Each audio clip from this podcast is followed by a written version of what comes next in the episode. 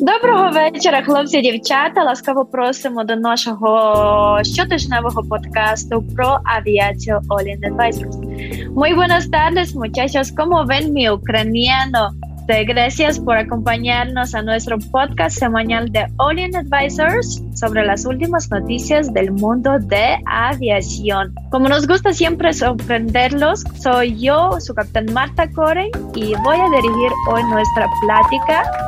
y bienvenida a mi coestrella Cristian. Cristian, ¿cómo estás el día de hoy? Hola Marta, muy bien, bien emocionado de estar aquí contigo. Me encantó tu introducción en puro ucraniano nativo. Eso, pues así vamos a dar nuestros escuchadores un poquito de las prácticas y las clases de ucraniano. ¿Cómo ves? Me parece bien, al menos eh, yo creo que sí es importante que nuestros amigos sepan al menos decir, ah, hola, ¿cómo estás en ucraniano? ¿Cómo se dice hola, ¿cómo estás en ucraniano? Previt yakte. Previt yakte. Ah, muy bien, eres muy inteligente, Cristian. Te va muy bien con ucraniano.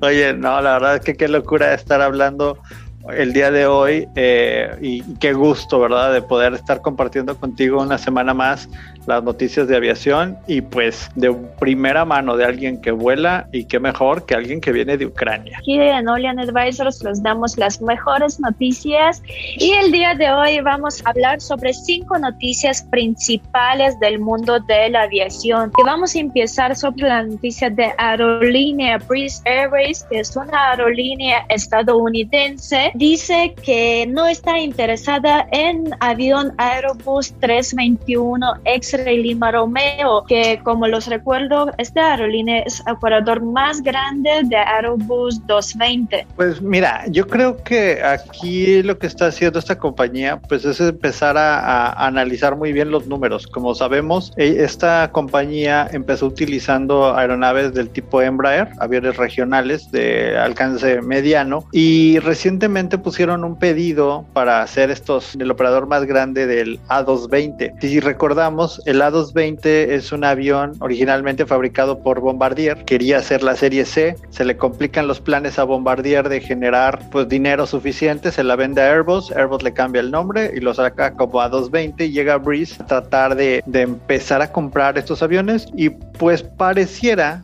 que lo que dice su director general no les va a dar los números, o sea, no les da la cantidad de dinero una 321 XLR versus una 220. Pareciera que ellos están como pensando, ¿sabes qué? Mi negocio es vuelos regionales eh, de corto alcance y si yo meto un avión más grande, pues los costos se me van a inflar. Entonces quiere decir que voy a tener que estar obligado a llenar el avión y ya cuando empiezas a hacer los números de combustible y tarifas, parece que sigue siendo mucho más atractivo el A220 yo aquí, Marta, creo que es un buen movimiento el tema de, mantener una flota estandarizada porque pues te permite reducir los costos y también pues como son aviones relativamente nuevos también como que es muy pronto para pensar en poner un avión más grande. Pues a mí me pareció un poco raro la idea, pues primero que Breeze Airways no es una compañía muy, muy grande, ¿no? Porque apenas empezando este mayo de 2021 después de la pandemia operando que dice que no está interesada en Airbus 321 está un poquito loco para mí porque es un avión como el siguiente step de, de A320 Neo y pues tiene capacidades muy buenas, tiene capacidad de 240 pasajeros si es de una clase o hasta 140 si son tres clases que Airbus T220 es nada más máximo a 100 110 pasajeros entonces así eso mismo están limitados, aparte por la capacidad de pilotos. Como dices, o sea, eh, es una compañía de nueva, de nueva creación que está buscando un nicho en el mercado y como que esta nota que publica la página de Simple Flying pues viene como a, hacer un poco de publicidad, ¿no? O sea, de decir, ah, eh, exacto. Breeze Airways no quiere este avión. ¿Y quién es Breeze Airways, no? Entonces empiezas como a, indagar sobre esta nueva aerolínea. Creo que es un gancho publicitario. Sí, lo vamos a ver en, eh, con el tiempo, ¿no? Ahora después de pandemia muchas compañías están saliendo a nuevo nivel y sin embargo, como dices, necesitan atención para vender porque siempre es negocio. Y de hecho, el CEO David Milman está explicando su opinión, ¿por qué no quiere esos eh, aviones de A321? Claro, claro, definitivamente el CEO está pensando en, mantener lo que, lo que es uh, el negocio, ¿no? Y dice, yo pienso que 4.000 millas son buenas para nosotros. Pienso también eh, permitir que otras aerolíneas operen la aeronave y que la operen un poquito. Nosotros vamos a operar nuestra pequeña flota, así lo pone literalmente el CEO de, de Breeze Airways. Siento que es un gancho publicitario para que le demos clic y exploremos un poco más de quién es Breeze Airways. Vamos a ver cómo le va, vamos a ver los pues, números. Exacto, vamos a tenerlos en atención, vamos a seguirlos con tiempo y ahora vamos a pasar a la tema de fabricantes y la Canadá establece medidas para coexistencia de aviación y como creen del 5G definiendo las áreas exclusión para proteger de los radioaltímetros. Oye, pues bien interesante, porque para todos los que no estén familiarizados con el tema de, del radioaltímetro, yo creo que ese lo puedes explicar mucho mejor tú, pero yo nada más lo voy a poner en términos menos técnicos. Es un, un instrumento que sirve para proporcionar la, la altitud de, del avión. Parece que la, red 5G va a estar interfiriendo directamente en la, en la frecuencia de transmisión. Entonces, ¿qué es lo que pasa? Que, que, hay una preocupación que cada día se está haciendo un poco más grande de que las aeronaves pudieran llegar a perder ese, esa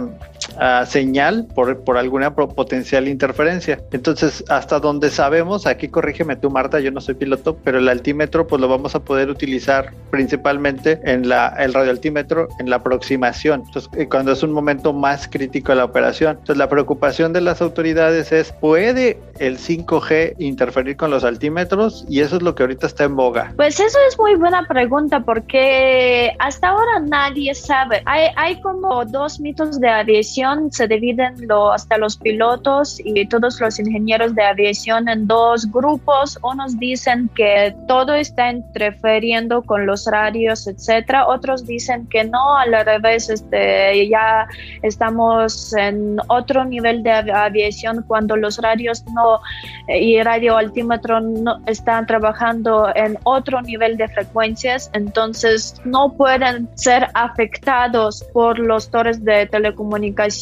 y 4G, y 5G, pero hasta ahora no hay como tal una estadística, unos datos que nos dicen si va a afectar o no. Sin embargo, Canadá lo que hace ahora es estar limitando construir torres en las aproximaciones, como dijiste, los helicópteros y aviación general, porque la aviación general, este, lo que vuela allá, las rutas no específicas. Entonces, por eso están limitando en las aproximaciones de aeropuertos. También los aeropuertos que están basadas con el sistema de ILS, que es Instrument Landing System, cuando un avión puede aterrizar en piloto automático. Por el momento, nada más esas dos partes de aproximación de General Aviation y las aproximaciones de aeropuertos con sistema ALS están poniendo en la atención para no construir las torres 5G cerca de ellos. Pero como dije, pues hasta ahora no sabemos si está afectando o no afectando a nuestras radioaltímetros.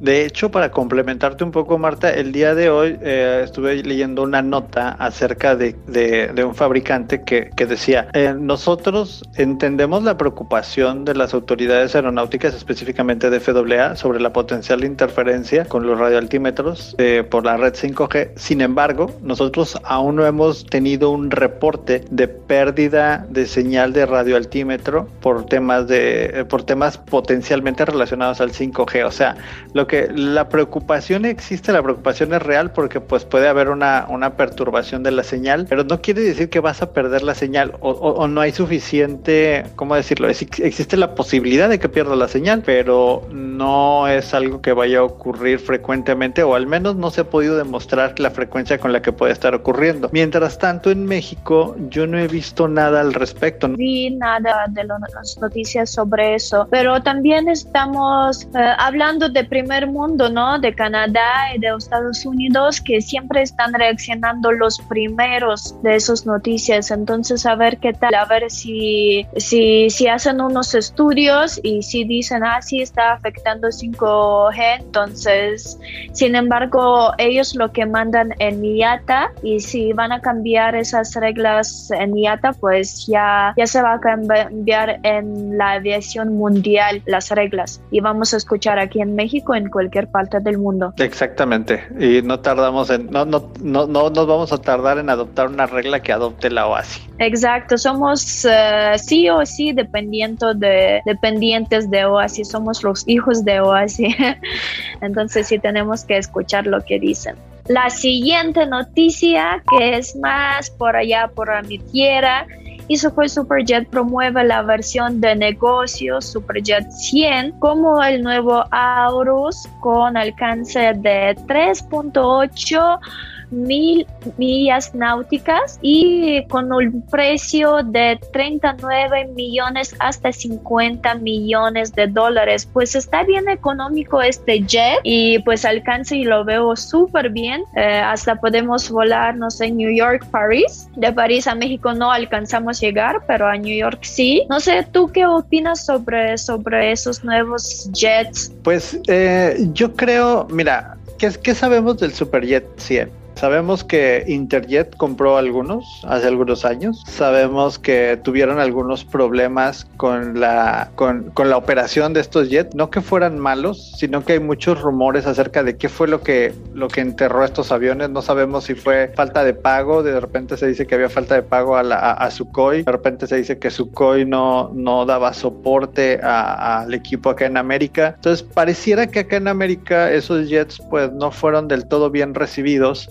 por, por, por esa experiencia. Entonces, eh, ahora, otra cosa que tiene el, super, el Superjet es que en la Unión Europea y en, en Estados Unidos el certificado tipo mm, ha costado mucho trabajo reconocerlo. Entonces, al no ser reconocido del todo, pues es difícil que un superjet pueda llegar a, conquistar el mercado americano, que pues sería como la meta, que le pasa lo mismo que le pasa a los chinos con que el COMAC también como que no logra convencer a los reguladores americanos por varios temas. Entonces, Sukhoi, al ver que es complicado vender el superjet 100 como un avión de pasajeros, empieza a buscar como alternativas y dices, bueno, ya estoy construyendo este avión, ahora qué puedo hacer con él? Y lo que están proponiendo es convertirlo en business jet. Y pues como un business jet, pues suena bastante atractivo. Este avión, si cuesta 39 millones de dólares, pensemos en un, en un global. Podemos decir que un Global 7000 de Bombardier tiene 7000 millas náuticas de alcance y cuesta 70 millones de dólares. Entonces ya le empezamos a ver una economía mucho mayor a un avión, que es un avión pues casi que de aerolínea, es un avión relativamente grande y que por 39 a 50 millones pues pareciera que estás haciendo un muy buen deal. Además el alcance que tiene no es nada despreciable, es 3.800 millas náuticas, pues pues funciona hasta para ser un avión presidencial de algún, de algún país eh, en vías de desarrollo. Exacto, exacto, pero como dijiste, este, con la experiencia de Interjet, este, pues está complicado, está complicado en nuestras tierras, más bien lo veo bien futuro para la Rusia, que que es un país bien grande, con territorio muy grande, pero para llegar aquí, como dijiste que tuve problemas Interjet eh, con los Sujos y estoy súper de acuerdo, hasta conozco los problemas que, que, tuvieron, no, no era nada posible encontrar los partes del avión y hasta tenieron que parar varios aviones, varios Sujos para, para desarmarlos y usarlos como, como una herramienta para, para armar otros aviones, porque nosotros aquí eh, estamos acostumbrados a Boeing y Airbus o Embraer, que, que son totalmente otro sistema, nada, nada de ver con el sistema rusa. Y conseguir los partes está muy complicado y creo que sí lo va a afectar al mercado americano. Este, um, la experiencia negativa de, de, Interjet con los Suhois y después de esa experiencia negativa sí creo que va a estar muy, muy casi imposible entrar de regreso aquí en nuestro mercado. Sí, incluso en toda América. Creo que, creo que va a ser muy difícil que vuelva a haber una aceptación de esos jets. Pero, pero por ejemplo, el mercado chino, el mercado asiático, es un mercado bastante potencial y también el mercado hindú también hay como buena cara hacia ese tipo de pues de tecnologías. Entonces exacto.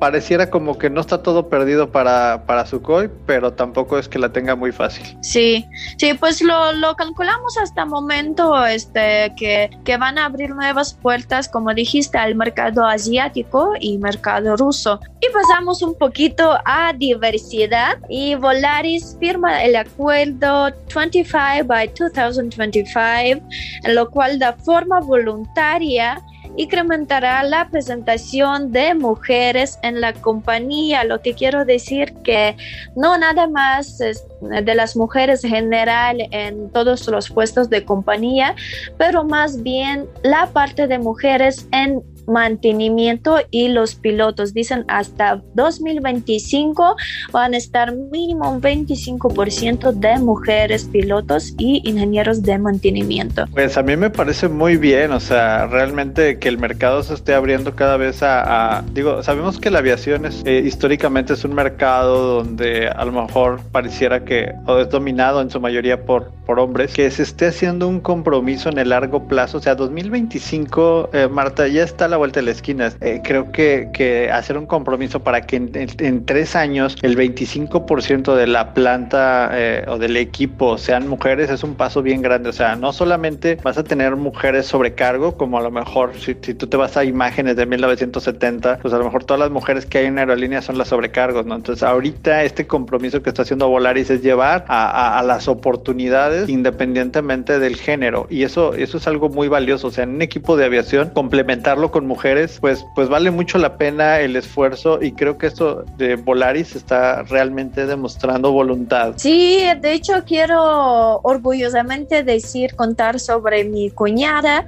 que apenas entró a Volaris como primer oficial y próximo va a tener sus primeros vuelos. Soy muy feliz decirlo eso y pues espero que cada año va a incrementar la cantidad de mujeres pilotos en esa aerolínea, en todas las aerolíneas del mundo. Y chicas, pues todos que están ahora teniendo ganas de estudiar para pilotos, pues tienen dos años para, para sacar sus licencias y entrar, entrar como, como grandes sin miedo al éxito. Sí, 100%. Y de hecho deberíamos de invitar a tu cuñada al podcast para que platique con nosotros y, y, le ayude a ciertas personas a quitarse a lo mejor esos miedos, ¿no? De decir, oye, es que yo voy a ser piloto. Y luego a veces la gente también está pensando, es que yo tengo poquitas horas y apenas tengo la, la, comercial y para poder volar un equipo pesado pues necesito mil horas, dos mil horas. Entonces eh, creo yo que, que sí valdría mucho la pena. Exacto, pues para no, no esperar mucho, mi cuñada la mejor cuñada del mundo, ¿qué opinas escuchando este podcast? Márcame ya para decir que si vienes a la siguiente programa. Y de aquí de esta bonita noticia pasamos un poquito a tecnología y dicen que en 2031 se espera un crecimiento de 5.1% para la flota de aeronaves militares, que significa más que 18 mil unidades y el precio estimado de, no inventes, 824 billones de dólares. Eso quiere que decir que el, manufactura de aeronaves militares y ahora estamos pegando durísimo, incrementando crecimiento y próximamente vamos a ver más y más y más eh, aviones militares nuevos por todo el mundo, no nada más en América Latina y Estados Unidos. Totalmente, totalmente de acuerdo. Y fíjate que la nota, la nota la publica Aviation Week y, y si es una nota pues que a lo mejor nosotros no sabíamos de qué tamaño era la aviación militar en, términos de, de, este, de, esta de, estas tecnologías. El primer lugar, así lo, lo, pone la página, el primer lugar lo tiene eh, Estados Unidos, obviamente, con un poquito más de 14 mil aviones en activo. Luego, en segundo lugar, viene toda la región de Asia-Pacífico con un poquito menos de 12 mil, como 11 mil eh, aviones en activo. Luego, la región de Europa, que tiene alrededor de 8 mil. Eh, la región de Rusia, que tiene alrededor de 4.000. La parte de eh, del sudeste de Asia eh, tiene 4.000 también. Eh, América Latina tiene poco menos de 4.000, como 3.600, 3.800. Y finalmente la parte de África, que pudiéramos estar viendo un, un total de, de 2.000 aviones. Entonces, si vemos esto, estás hablando de un volumen verdaderamente impresionante de aviones militares alrededor del mundo. Sí, claro, y lo que está muy interesante que demanda nunca se bajó durante la pandemia que no estuvieron manufacturando los aviones eh, nuevos militares, la demanda no se bajó, por eso ahora están pegando tan fuerte, están haciendo más y más eh, nuevos aviones. Eso dice que, que pues los militares no duermen. Para nada duermen y los presupuestos de los militares no se perdonan porque independientemente de si haya pandemia o no, los presupuestos militares están agarrados de los presupuestos gubernamentales y al principio del año pues la parte de, militar pues separa su, su pedazo, su tajada de, presupuesto y va y lo gasta porque lo gasta, por lo que estamos viendo, o sea, no hay un este año vamos a ahorrar, es sabes que este año se va a gastar y como dices, esto hace que no los no afecte directamente eh, pues temas como, como lo que vimos en, en, durante la pandemia, ¿no? Exacto, exacto. Pues eso eran todas las noticias del día de hoy en el mundo de aviación. Nos pueden avisar en nuestras redes sociales qué les apareció, qué les gustó, qué no les gustó para cambiarnos y mejorar para futuros podcasts. Yo soy su capitán Marta Cor me pueden encontrar en todas las redes sociales como La Vida Volando. Y Cristian, ¿nos puedes contar sobre Olin? Claro que sí, uh, All In Advisors nos pueden encontrar en www.allinadvisors. También nos pueden encontrar en Spotify, donde está este podcast, nos pueden en Apple Podcast, nos pueden encontrar en Facebook, en Instagram, en, eh, en donde más, en TikTok. Pues eh, no se les olvide entrar a la página de allinadvisors.com, donde pues los estamos invitando a que sean parte de la comunidad, se sumen y pues también aporten a esta comunidad y pues sean, sean All In Advisors también ustedes. Bueno chicos, pues muchas gracias a todos. Gracias Marta, un placer volver a compartir micrófonos contigo y nos vemos la siguiente semana. Chao. Chao. Do побачення.